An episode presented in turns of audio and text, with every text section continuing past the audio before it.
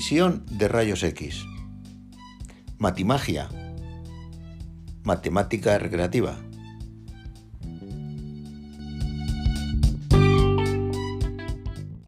Traigo aquí algunos juegos de magia matemática, entretenimientos, que tienen como característica distintiva que siempre habrá algún elemento material que se oculta a la vista del mago y que esté adivina, porque el mago tiene visión de rayos X.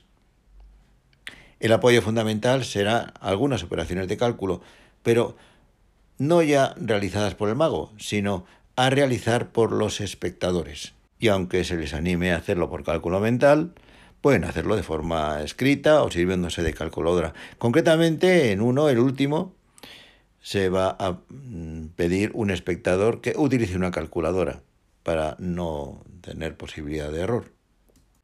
En esta charla he procurado graduarlos según la dificultad para poder descubrir el truco, que como saben deben guardar en secreto, si no, no habrá ni uno más.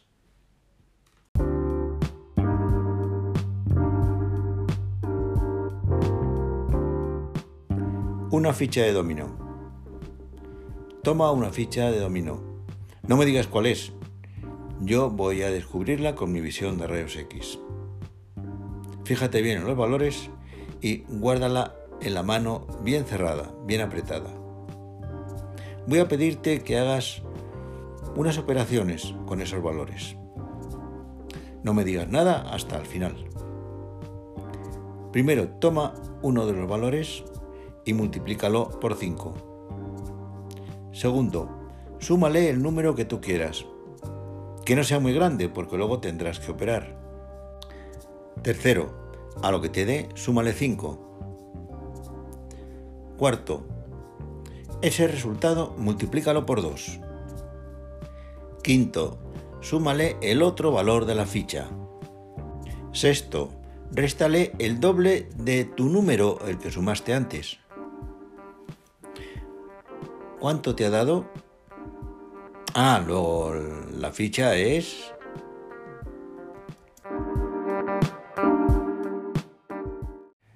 En cuanto se jueguen tres veces, se descubre el truco.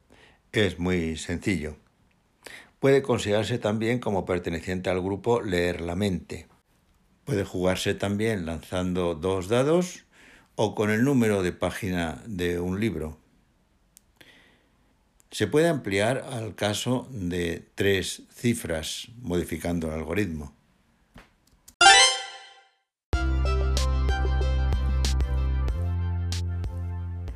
Toma y toma. Necesitamos una baraja y tú, espectador, vas a hacer de colaborador. Dividamos la baraja en dos partes exactamente iguales. Pon las tuyas boca arriba y deja las mías como están, boca abajo. Ahora toma de mi mazo cuantos naipes quieras, menos de la mitad. Júntalas con las tuyas, manteniéndolas boca abajo, y baraja el conjunto, procurando no cambiar naipes de posición. Devuelve a mi mazo el mismo número de cartas que tomaste antes, sin importante si están boca arriba o boca abajo. Para asegurarte, cuenta el número de cartas de tu mazo para ver si es el mismo número que tenías al principio. Durante todas esas operaciones yo estaba alejado sin ver nada, pero tengo visión de rayos X. Y puedo asegurarte que en tu mazo hay tantas cartas boca abajo, de las mías al principio, como en mi mazo hay de las tuyas boca arriba al principio. Ah, que no te lo crees. Compruébalo Cuéntalas en uno y otro mazo.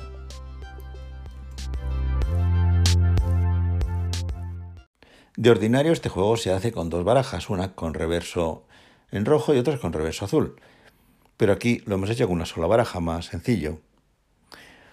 Pueden ser dos o más espectadores los que participan. Cada uno de ellos toma el mazo que le cede el anterior y realiza las mismas operaciones. Sí es importante que el número de naipes que devuelve al mazo del mago sea el mismo que toma en su operación. Aunque no importa que sea el mismo número que el espectador anterior, el resultado final es el mismo. En lugar de naipes, pueden utilizarse dos legumbres distintas en dos cajas o cestas. Es importante que en un principio sea el mismo número de elementos en cada caja o cesta. Un problema lógico semejante es el de las dos jarras, una con agua y otra con vino, y un vaso. Se llena el vaso con el vino de la jarra, se vierte en la jarra de agua, se remueve, se llena el vaso con esta mezcla y se vierte en la jarra de vino, removiendo también. ¿Hay más agua en la jarra de vino o más vino en la jarra de agua?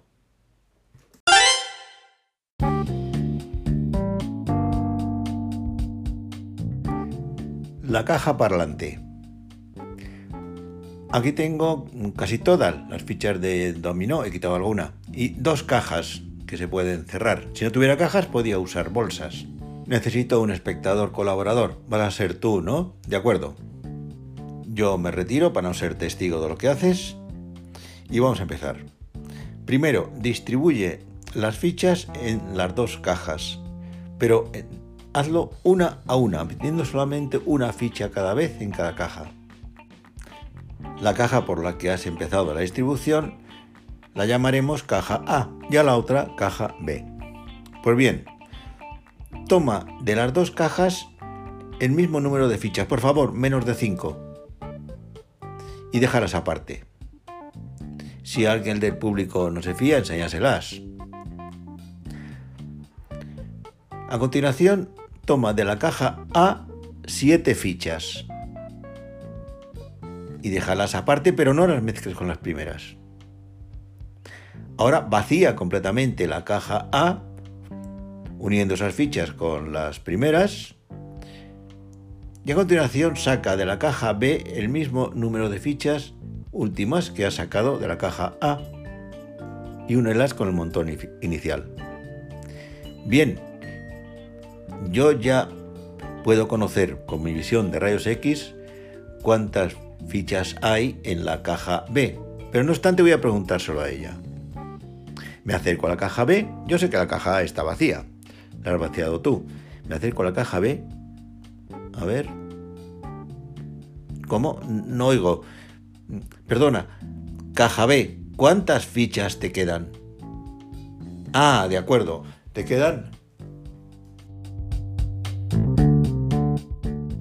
Evidentemente no puedo desvelar el truco, me lo prohíbe el sindicato de magos. Pero sí subrayo que el mago aporta un total de número impar de piezas y que ha llamado caja A a la que contiene, no puedo decir más. Por supuesto que puede jugarse con naipes o con monedas o con fichas dominó, pero es preferible que no hagan ruido para que nadie pueda sospechar que el mago adivina el número de piezas que restan en la caja por el ruido que hacen.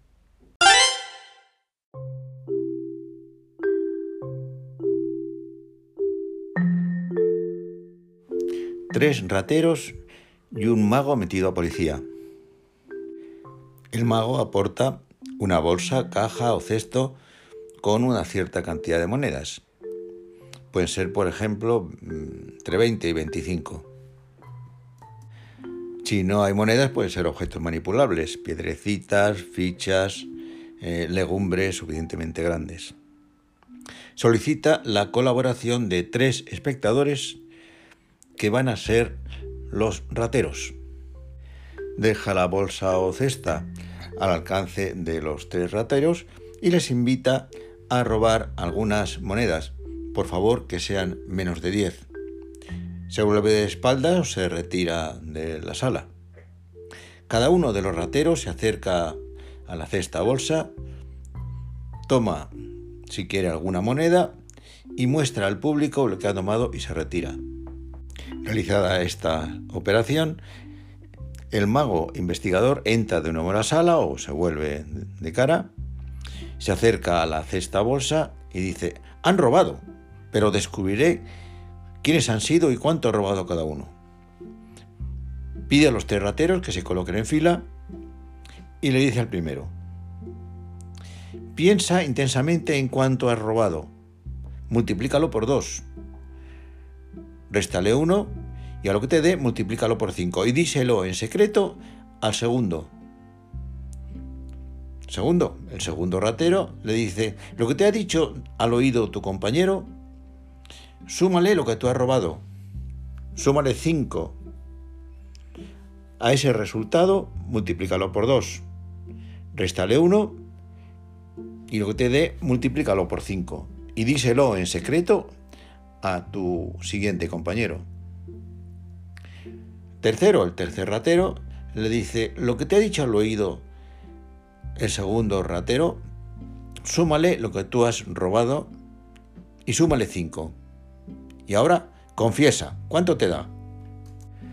Si los rateros han realizado bien las operaciones, el mago está en condiciones de decir cuánto ha robado cada uno de los tres rateros.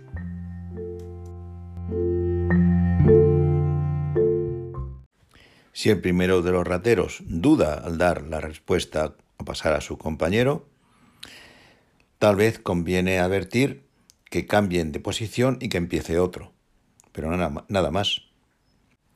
Y el que está ahora el primero de la fila, se le pide de nuevo lo que se indicó antes, es decir, lo que ha robado, multiplícalo por 2, réstale 1 y ese resultado multiplícalo por 5 y díselo en secreto al siguiente de la fila. Se puede jugar con solo dos rateros, pero atención a las indicaciones que se han dado al primero y al último de los tres en la propuesta. Y también se puede hacer con cuatro o cinco o más rateros.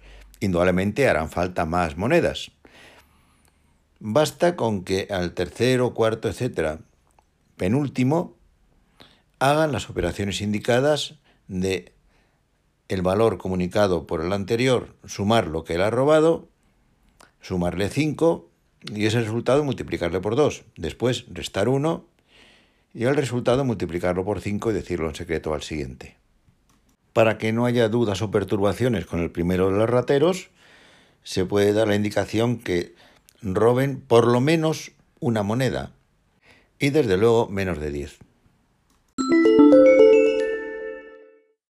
Un número un poco especial. Para esta magia es necesario que el mago previamente se aprenda muy bien este número. 142.857. Repito, 1, 4, 2, 8, 5, 7. Y que tenga preparadas nueve tarjetas con los números del 1 al 9. Bastan los naipes del 1 al 9.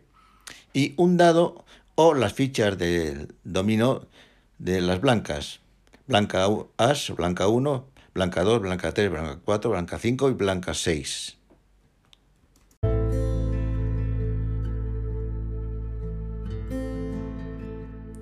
Me basta una cifra. Como hago, solicito del público que me digan números del 1 al 9 que no sean múltiplos de 3. A medida que van diciendo esos números, extraigo las tarjetas o naipes correspondientes y las voy ordenando a mi gusto. Finalmente, me da el número 142.857, 142857, que puede mostrarse al público o no. Solicito la colaboración de dos espectadores, uno de ellos que tenga calculadora o que esté dispuesto a multiplicar un número grande por una cifra. El primero de los espectadores le pido que lance el dado o que tome una de las fichas de dominó seleccionadas y que lo conserve en secreto, pero que se la muestre al espectador que va a hacer el cálculo con la calculadora o por escrito o mentalmente, exclusivamente a él. A este espectador que va a realizar el cálculo, le digo que multiplique el número que he formado con las tarjetas o naipes por el número que da la cifra que le ha proporcionado el otro espectador, que lo conserve en secreto. Y ahora le pido, dime una cifra del resultado que has obtenido y en qué lugar se encuentra. Solamente una cifra me basta. Efectivamente, como mago con mi visión de rayos X, estoy en condiciones de decir cuál ha sido el resultado obtenido por la calculadora y cuál ha sido la cifra de la ficha de dominó o del dado conseguida por el otro espectador. En este momento, los dos espectadores con los que colaboran pueden mostrar al resto del público tanto el resultado obtenido en la calculadora como el otro, la ficha de dominó o el número del dado.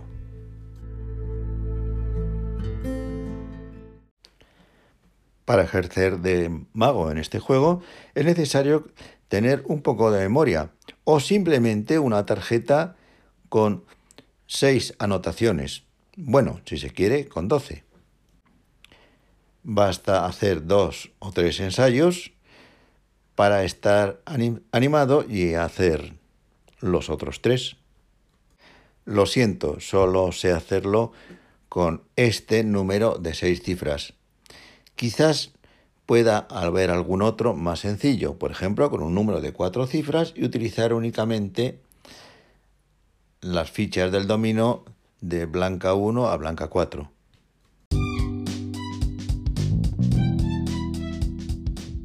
Lamentaría que algún espectador se quedara con el sentimiento de que le han tomado el pelo con alguno de estos juegos. Lo que estoy seguro es que varios se habrán quedado sorprendidos lo importante es que gracias a la matemática se ha podido pasar un rato agradable y hacérselo pasar a los demás, que es todavía más importante.